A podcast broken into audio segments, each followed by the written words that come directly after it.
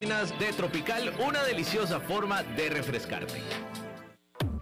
Dijo Salvador Dalí.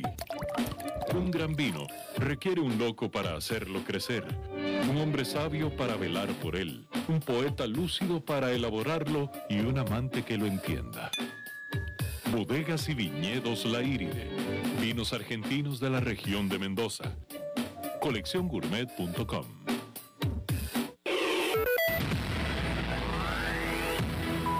Noticias CRC 89.1 Radio. 4.58 minutos, momento de encontrarnos con las noticias más importantes de la hora.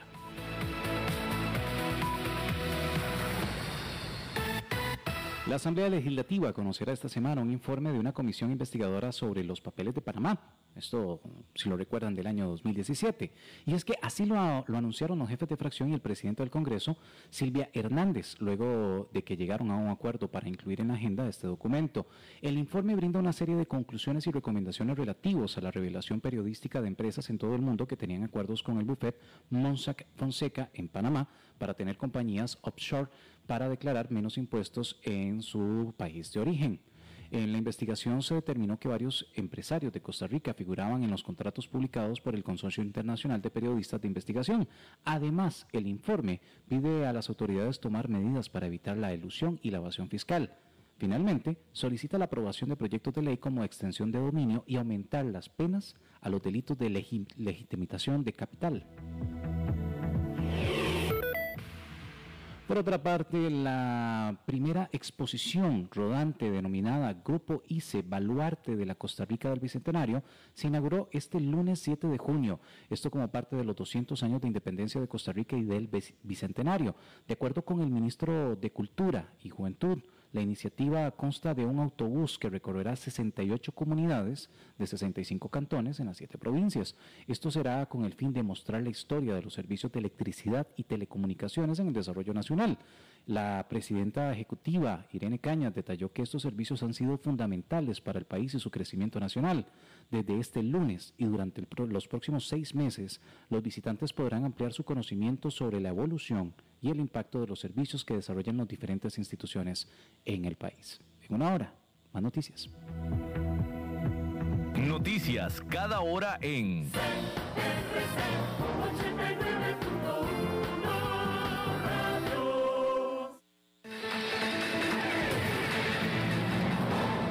Más noticias en nuestra web, crc891.com. Seguimos en Facebook, Instagram y Twitter como CRC891 Radio y en Telegram como Noticias CRC. Más noticias cada hora.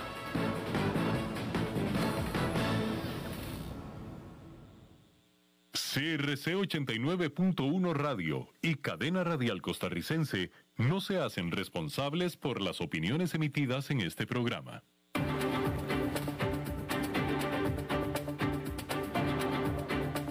Inicia a las 5 con Alberto Padilla. Un programa diseñado con el objetivo de llevarte diariamente un tema de actualidad, acompañado siempre de reconocidos editorialistas, de lunes a viernes a las 5 de la tarde por CRC 89.1 Radio. A las 5 con Alberto Padilla.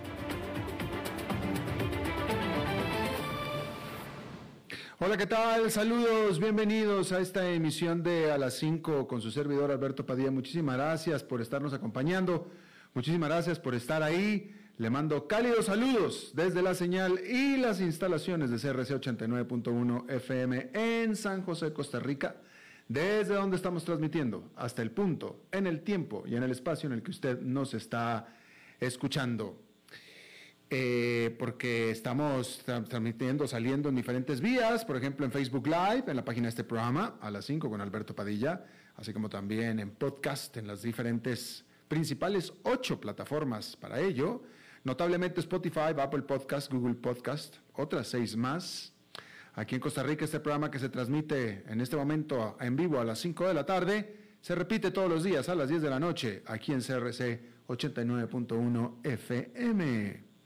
En esta ocasión, controlando los incontrolables, al otro lado de los cristales, el señor David Guerrero y la producción general de este programa a cargo de la señora Lisbeth Ulet. Bien, Este domingo hubo dos procesos electorales muy importantes en América Latina, en Perú y en México. En Perú se está tratando de elegir al nuevo presidente del país.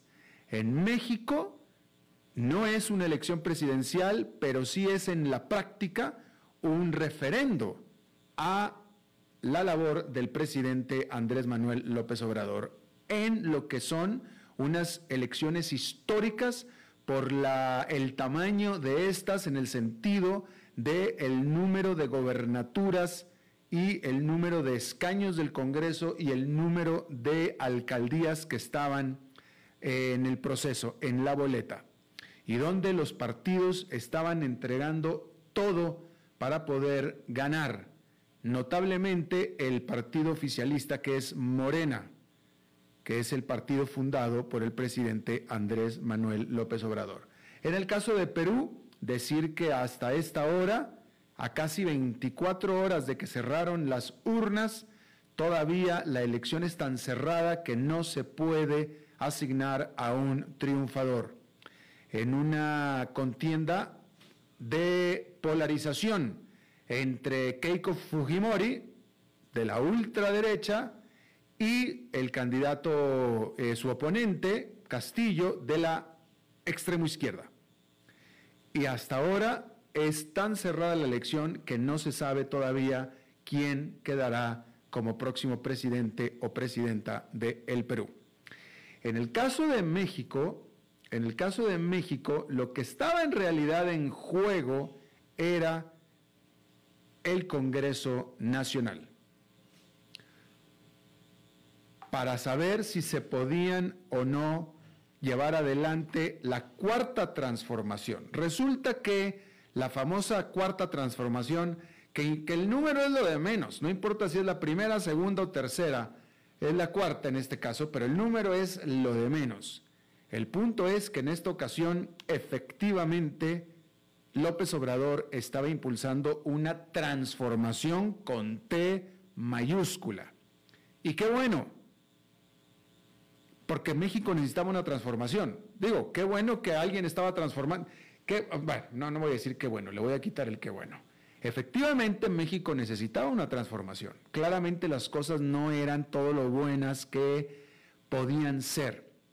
Este país había avanzado mucho en muchos términos eh, sobre todo en términos económicos, con el Tratado de Libre Comercio, con la atracción de la inversión para impulsar el Tratado de Libre Comercio, el Tratado de Libre Comercio con Estados Unidos y con Canadá eh, trajo una prosperidad eh, impresionante al país.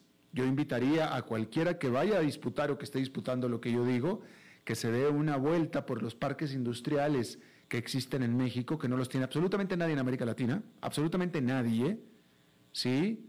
Eh, eh, la mitad de lo que exporta Latinoamérica lo exporta México, y eso no se puede explicar sin una masiva creación de empleo. Lo que pasa es que México es un país muy grande, sigue siendo un país pobre, ¿no? Pero, pero México había avanzado en muchas cosas muy buenas. Sin embargo, se estaba rezagando. Y ciertamente los últimos periodos presidenciales, sobre todo en términos de seguridad ciudadana, pero también en términos económicos, no habían hecho la tarea y la población estaba eh, claramente desesperada, porque fíjese, usted el electorado de México, en, los últimos 20 años, en el 2000 México elige al primer partido no priista, al primer, es decir, eh, México rechaza la dictadura del partido del PRI, entra la democracia, digámoslo así, en el 2000 con Vicente Fox. Claramente esto no se puede explicar sin la ansia del mexicano de un cambio.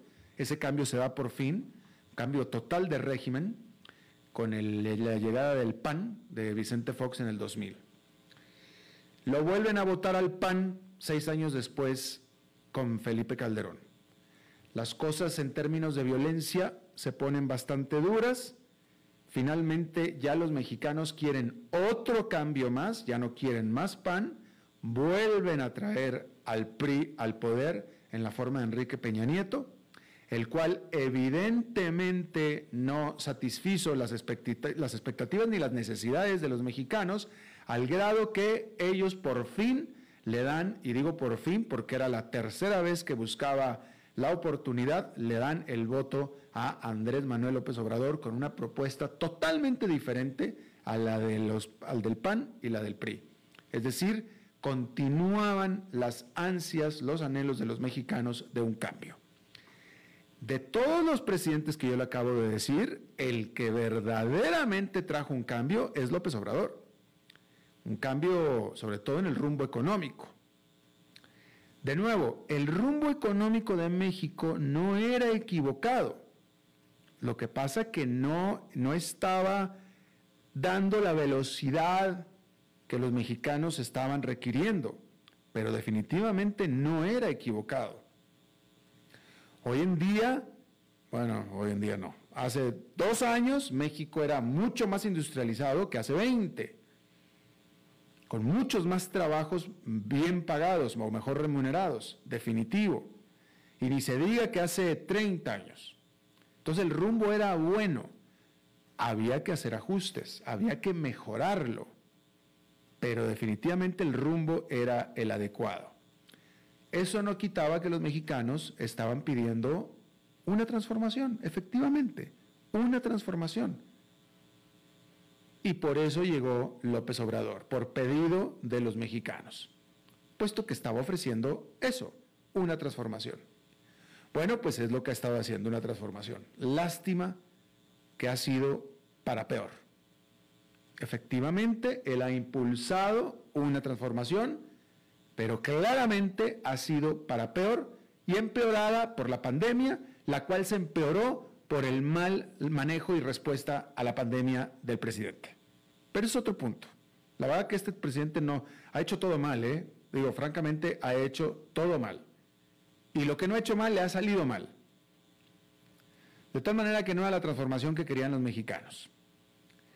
El presidente, en estas elecciones de medio término del domingo, estaba pidiendo le aumentaran la cantidad de diputados en el Congreso Nacional de su partido, Morena, para que él pudiera tener mayor poder y mayor control y realizar más holgada y cómodamente y rápidamente la transformación. Era lo que él estaba pidiendo. Eso era lo que él quería más que las gobernaturas, más que las alcaldías, etcétera, él quería que le dieran el poder del Congreso para poder realmente llevar a cabo la transformación que le llama la cuarta transformación. Así que todos los mexicanos que realmente estaban queriendo una transformación, lo único que tenían que hacer era votar por Morena y darle a López Obrador primero la presidencia y después el total del Congreso. Eso era lo que él pedía. Bueno, pues los mexicanos no se lo dieron. Simplemente no se lo dieron. Los mexicanos decidieron que no querían darle a López Obrador todo el poder en la forma de una mayoría calificada en el Congreso que pudiera realizar reformas constitucionales que le estorban, bueno, reformas a los artículos constitucionales que le estorban a López Obrador. Los mexicanos dijeron, no señor, no señor. En una eh, votación masiva, los mexicanos se volcaron a las casillas electorales a votar en números récord de cantidad y tomaron la decisión de contener a López Obrador, controlar a López Obrador, en un acto de madurez cívica por parte de los mexicanos. Y de nuevo, qué bueno que así fue, porque si al menos López Obrador hubiera dado resultados, vaya, resultados en términos de, de, aumentar el crecimiento del país, de hacer el país más rico. Si al menos López Obrador hubiera dado ese tipo de señales, entonces e, en ningún caso hubiera sido bueno que le hubieran dado poder absoluto, en ningún caso, porque hubiera sido una afrenta para la democracia, una presidencia, un ejecutivo con un poder absoluto. Pero en este caso, en el que ni siquiera sus propuestas hacen sentido en lo más mínimo en lo que a crecimiento económico y reducción de la pobreza, miren, no voy a hablar de reducción de la pobreza porque López Obrador va a afirmar que está reduciendo la pobreza. Solamente que él afirma que está reduciendo la pobreza por medio de dándole dádivas a los pobres. Su medida de reducir la pobreza es, yo les estoy dando dinero, son menos pobres, Ahora tienen un estipendio de 100 pesos mensuales que antes no lo tenían. Son menos pobres. Gracias a mí estoy reduciendo la pobreza. Que técnicamente pudiera ser cierto, pero no es lo que un país necesita. Un país no necesita que le demos dinero, transferencias directas a los pobres, mucho menos no condicionadas. Hasta antes de López Obrador, los programas de asistencia social de México eran condicionados. Y qué bueno que así eran. ¿A qué eran condicionados? Yo te voy a dar dinero, pobre, te voy a dar dinero mensualmente, pero tu niño me lo tienes en la escuela. Y entonces te doy dinero. Eso es un programa condicionado y bien condicionado. Y qué bueno. López Obrador no, no es condicionado. Simplemente les regala dinero. Entonces, si usted al hombre, a la persona, a la mujer, al niño que está en la esquina pidiendo una limosna, usted le da una limosna, en el momento en el que usted le da una limosna, en ese momento esa persona es menos pobre, sí, sí es menos pobre, pero aumentaron sus posibilidades de dejar de ser pobre en el futuro? No, por supuesto que no. En cambio, si usted, como líder del país, trae al país, genera trae, invita, propicia inversión para que se pongan plantas a trabajar y esas plantas requieran trabajadores y contraten trabajadores y creen empleos, esa persona que está pidiendo limosna en la esquina sí tiene una oportunidad para dejar de ser pobre en el futuro, por medio de meterse a trabajar en una empresa. Y ese es el tipo de transformación que estamos hablando no debamos a darle dinero al que está en la esquina. Esa no es la idea de sacar a la gente de la pobreza, para nada. Esa es la idea de tener a la población dependiendo del gobierno. Seguramente para que voten por ti otra vez en, los próximos, en las próximas elecciones. Pero eso no es la transformación que necesita ningún país. Espero que estemos de acuerdo en esto. Y los mexicanos parece ser que lo entendieron. Y bueno, ahí está. Votaron por contener, por controlar al presidente, que es como debería de ser en todo país. Particular mención debería yo de hacer de mi estado natal, de Nuevo León, cuya cabecera es la ciudad de Monterrey, estado y ciudad más industriales de América Latina, típicamente reaccionarios, típicamente reaccionarios al poder del centro, y por segunda vez consecutiva, Nuevo León eligió a un gobernador independiente, vamos a decirlo así. El gobernador saliente, el famoso Bronco que le dicen, fue el primer gobernador independiente, literalmente el primer gobernador independiente de la historia de México, el primer gobernador de un estado.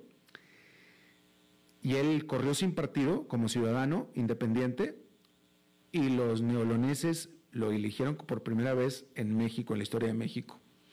Y ahora, donde se estaban dando, disputando esa gobernatura muy importante, quizá la gobernatura más importante de México simplemente por el tamaño de la economía de ese estado, y ahí se la estaban disputando con todas las garras y dientes los cuatro partidos grandes, hegemónicos.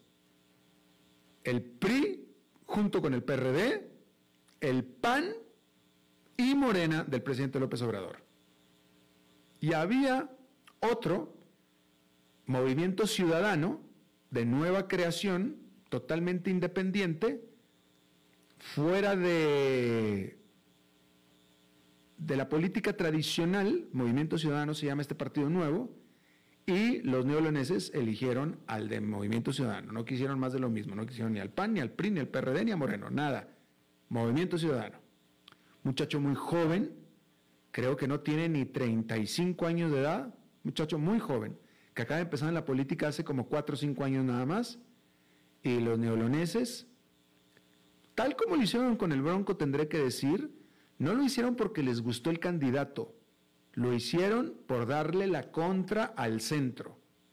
Me atrevo a decir eso y me atrevo por de hablar, me atrevo a hablar por cada uno de los habitantes del estado de Nuevo León. A mí no me importa qué tan bueno va a ser este, lo hago para que tú no quedes, porque no queremos nada, no queremos saber nada de ti, centro y política tradicional. Me parece que esa es la razón por la cual lo hicieron. Pero, pues en fin, ahí, ahí lo tiene usted. Eh, hay que decir que López Obrador no reconoce esta derrota. Él, a pesar de, cómo quedaron los números, eh, López Obrador dice que eh, Morena pasó, hay que decir que Morena pasó de 252 diputados a aproximadamente 203, es decir, perdió 49 diputaciones, que es una pérdida neta. AMLO, el López Obrador, no lo reconoce, no reconoce que hubo esta pérdida neta y él dice de sus otros datos, porque él dice que él tiene otros datos, ya ve que usted él siempre dice que él tiene otros datos, él dice que él tiene 280, que al final va a tener 280. Eh, AMLO pues responde con datos de la coalición en conjunto de los, de los partidos que lo apoyan, ¿no? El PT y el Verde, etcétera pero pues este pues ni con 280 le alcanza para la mayoría calificada, ni con 280. Él quería que la mayoría calificada, que son dos dos terceras partes del Congreso, que son 333.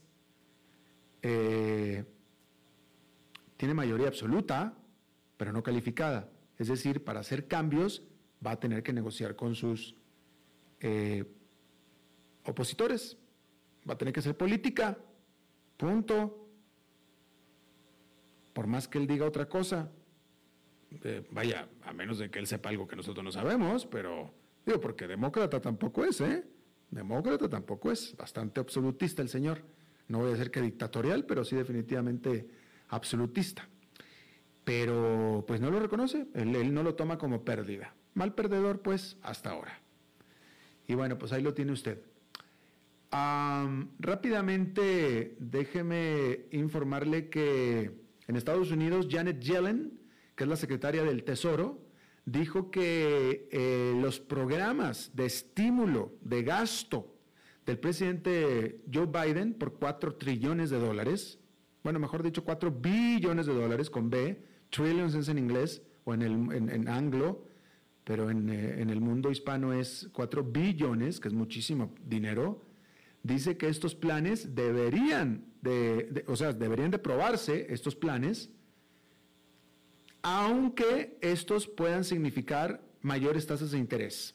Hay que decir que Janet Yellen, en teoría, debe saber de lo que habla, porque hoy es la secretaria del Tesoro, pero antes fue la presidenta de la Reserva Federal, que es la que determina las tasas de interés. Así es que, pues ella, de que tiene las credenciales para saber de lo que habla, las tiene. ¿Sí? Janet Yellen reconoce que hay un aumento inflacionario actualmente, pero dice que este está realizado por factores ligados al COVID-19, o sea, a la pandemia, específicamente en los cuellos de botellas que se han dado por las interrupciones en las cadenas de suministro, ¿sí?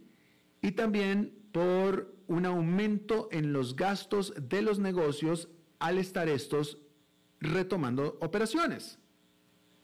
Pero en todo caso dice que todos estos aumentos de precios son temporales y que cualquier otro precio por parte de los paquetes de rescate serán también temporales. Eso es lo que dice la que es una de las economistas o uno de los economistas más reconocidos y con mayor trayectoria del mundo. Hay que decirlo así, del mundo. Bueno, Google acordó pagar a la justicia francesa 268 millones de dólares como arreglo de una demanda antimonopolio. La autoridad de competencia de, Francia había acusado a este gigante tecnológico estadounidense de dirigir tráfico hacia su propio sitio de manera ilegal, tráfico de Internet, a costa de otros anunciantes en la Internet, y así como también tráfico hacia su propia casa de subastas en contra de casas de subastas independientes en la red, por supuesto, en detrimento de los rivales. Hay que decir que eh, las autoridades francesas de competencia no solamente tenían demandado a Google, tienen demandado también a Apple y a Facebook. Demandas que todavía siguen pendientes. Fíjese esto, las autoridades chinas eh, eh, no quitan el dedo del renglón, ¿eh? Ahora bloquearon la cuenta de Xiangshu. Xiangshu. Xiangshu. Que es una aplicación muy popular en China de redes sociales y de compras. Xiangshu. ¿Sí? Bueno, pues la, bloqueó por completo. El crimen de Xiangshu aparentemente fue el pedirle a sus millones de usuarios, así con una leyenda, les pidió, díganlo con fuerza, básicamente, ¿no? Díganlo con fuerza qué día es el día de hoy. Díganlo con fuerza. Eso fue lo que les pidió. ¿Qué día era ese día? Bueno, pues ese día fue el 4 de junio, que es el 32 aniversario de la masacre de la plaza de Tiananmen. Y lo único que dijeron es, digan con fuerza qué día es hoy. Es lo único que dijeron. Nada más que en China, que no es la tierra de ninguna libertad absolutamente, es absolutamente prohibido hacer cualquier alusión a ese día. Completamente perdido, prohibido. Y en este punto queda, no, queda claro, en lo más mínimo, si Xuanzhu se refería o tenía en mente a Tiananmen cuando puso esa leyenda o simplemente era porque era viernes y estaban felices por ser viernes. No queda claro. Pero por si sí o por si no, la cerraron. Adiós, que te vaya bien. Bien, vamos a hacer una pausa y regresamos con nuestra entrevista de hoy.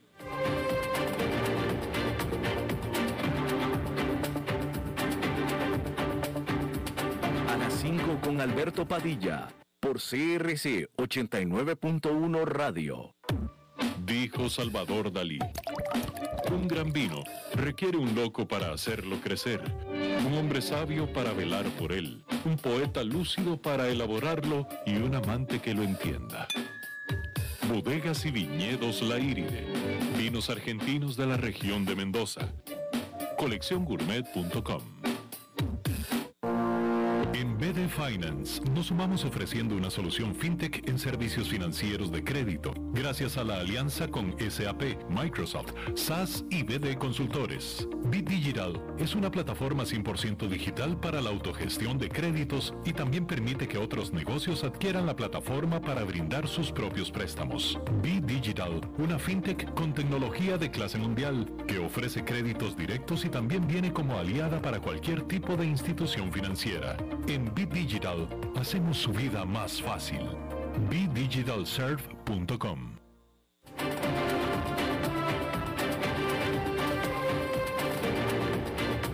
Seguimos escuchando a las 5 con Alberto Padilla. Muchísimas gracias por estar con nosotros. Hace unas semanas, y aquí se lo informé, la Autoridad Aérea de los Estados Unidos, la famosa FAA, eh, degradó, el término eh, textual es que bajó de calificación a la seguridad aérea de México. argumentando que la seguridad aérea de México no cumplía con los estándares impuestos por las Naciones Unidas. Y por tanto, entonces la FAA le bajó de calificación a la seguridad aérea de México por una serie de factores técnicos que los vamos a discutir en este momento con nuestro invitado de hoy, el cual me da mucho gusto saludarlo. Hay que decir que este invitado, eh, él fundó hace, pues qué diré, unos 15 años más o menos, tal vez menos que eso, la que en ese momento era la tercera cuarta aerolínea de México. 15 años después, esta aerolínea es la número uno de México. Está conmigo el presidente de Volaris, Enrique Beltranena, amigo de hace mucho tiempo. Enrique, me da mucho gusto saludarte. Gracias, igual, Alberto, muchas gracias y, y gusto estar con todos. ¿Hace cuánto tiempo que se fundó Volaris, Enrique? Exactamente el 13 de marzo del 2006, 15 años, creo que tenías bien el dato. Mira, tenía bien el dato. ¿Y empezaron ustedes siendo la número qué? Éramos la número 12 en aquella época. la 12. Y hoy son la 1. Hoy, somos la número 1. Tenemos más o menos un 44% de participación en el mercado doméstico. Muy bien. Y aproximadamente un 11% del mercado internacional. Y hemos fundado una nueva empresa eh, que ahora opera desde Costa Rica, rutas intracentroamericanas, rutas al sur, rutas a Estados Unidos. Muy bien, muy bien. Vamos a hablar de Volaris en un ratito, vamos a hablar de Volaris un ratito más, Enrique. Déjame, te, te voy a hacer esta pregunta, este, eh, te la voy a hacer como periodista porque, bueno, resulta que eh, Enrique y yo eh, compartimos la pasión por los aviones, yo soy piloto en lo personal y yo sé bien eh, pues este tipo de, decisiones de la FAA y eh, eh, sé interpretar el lenguaje y todo, pero como periodista tengo que hacer esta pregunta porque es que la tengo que hacer y aparte es una pregunta prudente. Enrique, la FAA degradó a la seguridad aérea de México, literalmente eso fue lo que hizo. Entonces la pregunta es, ¿esto quiere decir que la seguridad aérea en México es deficiente, es mala? ¿No es seguro el cielo mexicano? No, Alberto, yo creo que es, es, diferente. Es decir, déjame decirte, creo que tienes que separar las cosas como pedazos o disectar un poquito más esta situación. El primer tema es que es, es un tema de autoridad a autoridad. Es decir, no, no es un tema que involucre a las aerolíneas. ¿Qué es lo que hace la autoridad aeronáutica? Y lo hizo para Costa Rica hace unos años, lo hizo para, El Salvador hace un año. Este, hace un análisis del cumplimiento de las autoridades aeronáuticas de ciertos capítulos de supervisión que tienen que ejercer sobre las aerolíneas eh, que están contenidos en la regulación de OASI generalmente es el capítulo 1, el 6, el 8, son, capítulos específicos que tienen que ver con esto, y em, determina si la autoridad aeronáutica tiene los elementos necesarios para ejercer esa supervisión ANA. Este, no tiene que ver en realidad, si podríamos decir que tiene que ver con las aerolíneas y que esta autoridad tiene capacidad o no capacidad para supervisarlas, pero en el caso de, aerolíneas como, como Volaris, eh, nosotros tenemos aviones que son matrícula norteamericana que están bajo la supervisión del programa de mantenimiento de operaciones de la FAA. Entonces, este, no necesariamente el hecho de que la autoridad aeronáutica no esté en capacidad de ejercer su función de supervisión tiene que ver con que la aerolínea sea segura o no segura. Uno. Dos. El segundo, el segundo tema es que estas aerolíneas, nosotros como aerolíneas, para firmar acuerdos internacionales y para poder participar con otras aerolíneas a nivel mundial, tenemos que encajarnos dentro del programa de supervisión aeronáutica que tiene la IATA, la Organización Internacional de Transporte Aéreo. La IATA desarrolló un mecanismo de regulación o de prácticamente de supervisión de los niveles de las aerolíneas, es un programa que se llama IOSA. Y ese programa, en muchas de las aerolíneas, para poder tener códigos compartidos, interlíneos, etcétera, eh, nos sometemos a esa auditoría de, de IATA. Y es una auditoría muy detallada y con una cantidad de, esquemas de evaluación enormes. Este, y, bueno, en el caso de Volaris específicamente, en el caso de Aeroméxico, eh, somos cumplidores de ese programa IOSA de la IATA. Bien, muy bien. Eh, entre eh, lo que la FAA dijo Enrique, eh, como, tú bien, como dices, no tiene que ver con las aerolíneas, aunque, aunque sí las afecta, puesto que, y vamos a hablar un momento de eso, puesto que ustedes están impedidos en teoría de, hacer nuevas rutas hacia Estados Unidos mientras tengan esta actual eh, calificación. Pero ahorita hablamos de eso. Yo lo que te quiero preguntar es que entre los argumentos de la FAA para degradar a México eh, en su seguridad aérea, era, ellos citaban que ellos notaban que en el ente regulador de la aviación en México eh, no era lo suficientemente independiente y que había injerencia política sobre este. Básicamente así fue como lo dijo. ¿Tú puedes comentar algo a este respecto? No, realmente no, Alberto, porque pues, es una percepción que tiene esta gente que hizo ese trabajo. Mira, las autoridades aeronáuticas tienen un influjo político aquí y en la China. Este, este, tenemos que entenderlo perfectamente, porque si no dejarían de ser autoridades. Es decir, las autoridades son miembros colegiados, están encajados dentro de la estructura de las, dentro de las estructuras administrativas de los gobiernos, y entonces pues tienen un componente político, como lo tiene la FAA en Estados Unidos. ¿okay? Definitivamente eh, ese componente político eh, este, tiene un efecto mayor o menor dependiendo de la independencia que tenga el ente eh, supervisor, pero pues en general yo te diría que esto así funciona en todo el mundo.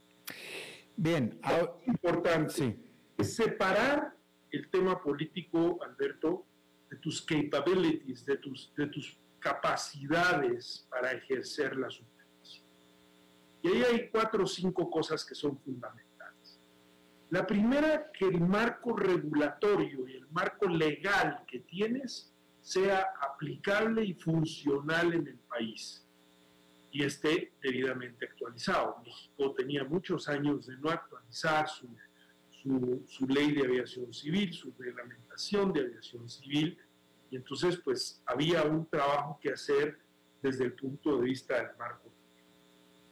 El segundo tema que es importante es el cumplimiento de las regulaciones que se van emitiendo en OASI conforme va pasando el tiempo y se van ajustando. ¿Y qué capacidad tiene el gobierno para adaptar esas regulaciones del OASI, implementarlas en su órgano fiscalizador, en su órgano supervisor y hacerlas cumplir. Y, México, dadas las condiciones que tenía, no estaba al día en ese tema. El tercer tema mm. es tu capacidad para supervisar una aviación aérea que tiene un tamaño determinado y una distribución geográfica determinada. México es un país muy grande este, y eh, básicamente eh, esa distribución geográfica hace una complejidad adicional. No se contaba con el número de personas o el número de agentes supervisores que se tenía que tener según los estándares internacionales. El tercer tema es cómo está entrenada y qué capacidades tiene ese grupo de supervisión. Y bueno, pues había un desfase en esos entrenamientos y en esas capacidades. Y por último, es la capacidad presupuestaria que tiene la entidad para poder ejercer su, su potencial capacidad de ser el órgano supervisor. Bien. Ahora, esta determinación de la autoridad de Estados Unidos sí tiene efecto real sobre las aerolíneas mexicanas Primero porque en teoría no pueden ustedes establecer nuevas, nuevas rutas de México hacia Estados Unidos y dos, pierden la capacidad de tener código compartido con aerolíneas de Estados Unidos, que creo que en el caso de ustedes era con Southwest, ¿no es cierto? Frontier. Frontier, discúlpame, Frontier. Háblame de eso. Ustedes entonces eh, efectivamente están impedidos de establecer nuevas rutas de Estados Unidos. Es correcto. Lo que hace la Autoridad Aeronáutica de Estados Unidos es que le toma una fotografía a tu situación de la operación actual. Te determina, oye, el día de hoy estás volando a estos sitios, estás volando eh, con estos aviones, estos son los aviones que tienes registrados y las rutas que tienes registradas en un documento que se llama los OPSPECs, las especificaciones operativas. Le toma una foto al día que hace la degradación y establece que eso es lo que puedes volar, no puedes volar más, si puedes volar Entonces, nos deja esto desde una perspectiva congelada, las posibilidades de abrir nuevas rutas, congeladas las posibilidades de agregar aviones nuevos dentro del certificado, dentro de los OPSPECs de Estados Unidos. ¿Cómo afecta esto específicamente a Volaris, Enrique? Mira, en el corto plazo no hay una afectación, porque de hecho Volaris tenía casi un 115, 117% de las operaciones que tenía en el año 2019 y que estábamos volando en el 2019. Los 84 aviones que tenemos registrados en los OPEX están operando y y operan tanto en México como en Estados Unidos. Yo te diría que en, términos de un corto plazo no tiene una afectación material, en términos de largo plazo puede tener una afectación material porque no te permite crecer en una forma eficiente. ¿Les afecta el haber perdido o haberse congelado el código compartido con Frontier? Es una cosa mínima. Mm. El código compartido de Frontier representa en la operación internacional más o menos un 2% de low factor y la operación internacional es más o menos el 40% de las operaciones. Entonces termina siendo un impacto más o menos del 0.4% de low factor total de la Ya. ¿Cómo va el mercado de eh, aéreo o el de pasaje aéreo en México después de la pandemia? Eh, no sé si nos puedas dar en relación a, a cómo estaba porcentaje de ocupación en relación hace en el 2019, por ejemplo, en este mismo mes. Bueno, mira, yo creo que nosotros somos una aerolínea, yo diría especial en ese sentido, porque nuestro tipo de tráfico, etcétera, nos permitió terminar el año anterior ya en diciembre con más o menos 105% de la capacidad del 2019 versus el 2019. O sea que tuvieron un crecimiento neto. Hoy por hoy, en el mes de, mayo, junio, hemos estado volando ya prácticamente a un 114, 115% de lo que teníamos en el 2019. Entonces, este proceso de congelación nos agarra con bastante más capacidad. En general, Alberto, la demanda en el mercado mexicano está más o menos la demanda a niveles de un 76% de lo que era la demanda de eh, entonces ustedes año a año eh, no tuvieron eh, pérdida neta de, tráfico. No, no Alberto, no en el último trimestre del año anterior, no en el primer trimestre, y seguramente no lo vamos a tener en el último trimestre de este año. De hecho, nosotros estamos calculando que ese crecimiento del 114 al 115% de, de los asientos MIA disponibles nos pueden producir un crecimiento de pasajeros aproximadamente de un 10% con respecto a los números del 2019. Muy interesante, muy interesante ciertamente, Enrique. Cuéntanos cómo ha funcionado esta eh, hasta donde yo entiendo, es la única subsidiaria que ustedes hicieron abrir, que es eh, Volaris Costa Rica. ¿Y cuáles son los planes a futuro para esto? Mira, Volaris Costa Rica es una aerolínea que formamos en el 2017, 2018. Comenzó a operar en rutas intracentroamericanas inicialmente a Guatemala y El Salvador. Eh, tuvo un impacto muy importante en sus primeros años de operación, porque logró desarrollar un mercado a tarifas que, no eran prácticamente eh, vistas en, esa región. Mercados como Guatemala, Costa Rica se duplicaron en términos de número de tráfico de pasajeros en los primeros seis meses eh, y, y, así ha sucedido con el resto del mercado. Después hicimos un proceso de expansión hacia Estados Unidos. Entonces Volaris Costa Rica vuela en, este, en rutas hacia Washington, Nueva York y Los Ángeles y eh, ha crecido a ese nivel en una forma importante. Recientemente Alberto eh, se, se vio afectada por la pandemia, definitivamente tuvo una reducción de operaciones importante prácticamente hasta noviembre del año pasado. Reactivamos las operaciones de noviembre para el día de hoy de una forma eficiente. Sin embargo, pues eh, no creemos que la aerolínea vaya a regresar a tener los niveles de tráfico hasta que no se terminen de regularizar las restricciones que están imponiendo los países en cuanto a requerimientos de, bioseguridad. En Costa Rica, por ejemplo, em, tenemos un requerimiento que es único en todo el continente americano, que es un seguro que el pasajero debe pagar cuando entra a Costa Rica que son 12 dólares por día, el monto mínimo que te cobran son 44 48 dólares. Y eh, pues las tarifas intracentroamericanas de Volaris son tarifas de 36, 39 dólares por segmento. Entonces, estas restricciones están haciendo una limitación muy importante para el crecimiento y el desarrollo del nuevo tráfico después de la pandemia en el intracentroamericano. Así es, efectivamente, efectivamente. Eh, Enrique, déjame cambiar de tema. Eh, pronto México será una de las ciudades, otra de las ciudades más de América Latina, de las grandes ciudades que va a tener dos aeropuertos, como Buenos Aires, como Sao Paulo, como Río, con dos aeropuertos por, por, vez primera en, en, la vida. Eh, ¿Cómo va a funcionar esto operativamente? qué, conoces tú de cómo se va a dividir el tráfico, la, operación? Uno va a ser el internacional y el otro el nacional. ¿Cómo va a ser esto, sabes? No existe una definición, Alberto, hasta el momento. Mm.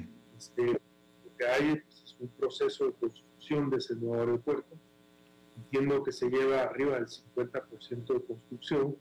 Le faltan dos años y medio, por lo menos, para estar terminado. Y eh, este, yo, no, tengo una visión de cómo se va a definir eso. Sin embargo, sí veo para Volaris una oportunidad en ese aeropuerto, es decir, el área conurbada alrededor de ese aeropuerto es un área casi de 4,5 millones de pasajeros, este, que puede generar rutas interesantes y tráficos interesantes para Volaris. Entonces, este, independientemente de cómo se ligue el aeropuerto a las operaciones, si es doméstico, si no es doméstico, si es eh, internacional, si es un aeropuerto sin conectividad, si es un aeropuerto de punto a punto. Le vemos una opcionalidad desde ese punto de vista al tráfico aéreo en el área alrededor del aeropuerto. Muy bien. Eh, otra pregunta técnica, realmente es pregunta técnica. Eh, ese aeropuerto, el que se está construyendo actualmente, siempre estuvo como opción. E, el, proyecto de un nuevo aeropuerto en la Ciudad de México es de años, y años, y muchos años, muchos años, muchos años, como tú sabes. Y el, explotar ese aeropuerto siempre fue opción, y finalmente no se optó. Eh, y cuando se optó por la otra opción, que después se canceló, siempre se hablaba mucho de que no era operativamente lo mejor y de que, y aparte también ponían problemas eh, se, hablaba de problemas en la operación aérea, de tener los dos aeropuertos funcionando al mismo tiempo, etcétera, etcétera. Hoy en día los dos aeropuertos son una realidad. ¿Qué nos puedes decir respecto de esto desde el punto de vista aéreo? Mira, este, la Autoridad Aeronáutica en México, a través de, una autoridad que se llama el, CNEAM, es quien regula y administra los espacios aéreos de México. Hizo recientemente un estudio eh, y modificó eh, las fórmulas de aproximación y de, y de despegue, de salida y entrada al Valle Metropolitano. Se hizo un estudio a conciencia y de mucho trabajo con, con que es un consultor a nivel internacional de los aeropuertos de París, y eh, se hizo una, una, una redistribución del tráfico aéreo. Inicialmente, en realidad, Alberto, estamos hablando de tres aeropuertos, no de dos. Porque está también el aeropuerto de, de Toluca, que está dentro del área del radio de las 15 millas, que es el círculo que está sobre el Valle Metropolitano. Mm, mm. Entonces, en realidad tienes que compartir el espacio aéreo, para ponerlo en términos sencillos para tu audiencia, en tres aeropuertos. El aeropuerto de la Ciudad de México, el, aeropuerto, el nuevo aeropuerto de Felipe Ángeles y el aeropuerto Toluca. En su fase inicial, ese estudio eh, logró reorganizar los tráficos aéreos y los implementó a partir del primero de abril, em, y, pero solo tiene la combinación de los dos aeropuertos. Un segundo dato que es importante para ti, Alberto, es lo que existía en ese aeropuerto ya no existe. Es decir, muchas personas creen que se construyó o que se desarrolló el nuevo aeropuerto con las pistas y con las problemáticas de obstáculos que tenía originalmente ese aeropuerto. No hay nada, nada de cierto en eso, porque se hizo una modificación al 100% de la estructura de ese aeropuerto, se redefinieron nuevas pistas, se construyeron nuevas pistas, se redireccionaron esas pistas, se eliminaron las problemáticas de, de obstáculos que teníamos originalmente con los dos cerros que teníamos en ambas direcciones, se movilizó prácticamente el 100% de la base aérea que existía en ese lugar y se hizo un nuevo proyecto de prácticamente de, from scratch. Y este, eso es lo que se está construyendo y se está desarrollando. Eh, entonces, pues, en teoría, desde el punto de vista práctico, desde el punto de vista técnico, el aeropuerto per se debiera presentar una problemática para la navegación. Sin embargo, el compartir los tres aeropuertos, como tú sabes, como se hace en Estados Unidos, en JFK, por ejemplo, eh, y los aeropuertos de Nueva York, en, Chicago, O'Hare y, y, Midway, en aeropuertos de París, en Londres hay tres aeropuertos, en fin, entonces, hay que hacer un trabajo técnico de redistribución de los tráficos aéreos, de las entradas y las salidas, en una forma eficiente. Y ese trabajo no se va a poder hacer, Alberto, hasta que ese aeropuerto no tenga instalada la instrumentación necesaria para poder desarrollar ese estudio y ese trabajo. Entonces, estamos, yo diría, dos años de eso. Mm. O, sea que sobre este aeropuerto que antes era una base aérea, ni siquiera la orientación original de la única pista que tenía quedó, ni siquiera. Nada. Cambió completamente la orientación de la pista ah. y se rehizo para tener las orientaciones correctas y eliminar el problema de obstáculos de los cerros. Muy bien. Ese, ese sí es dato, Enrique, ese sí es dato. Bueno, pues Enrique Beltranena, presidente de Volaris, eh, te agradezco muchísimo que nos hayas tomado el tiempo para hablar con nosotros. Gracias, Alberto, muy amable. Gran gusto por estar contigo, con tu audiencia y para siempre tus órdenes para explicar lo que sea Muchísimas gracias, Enrique. Gracias y muchos saludos.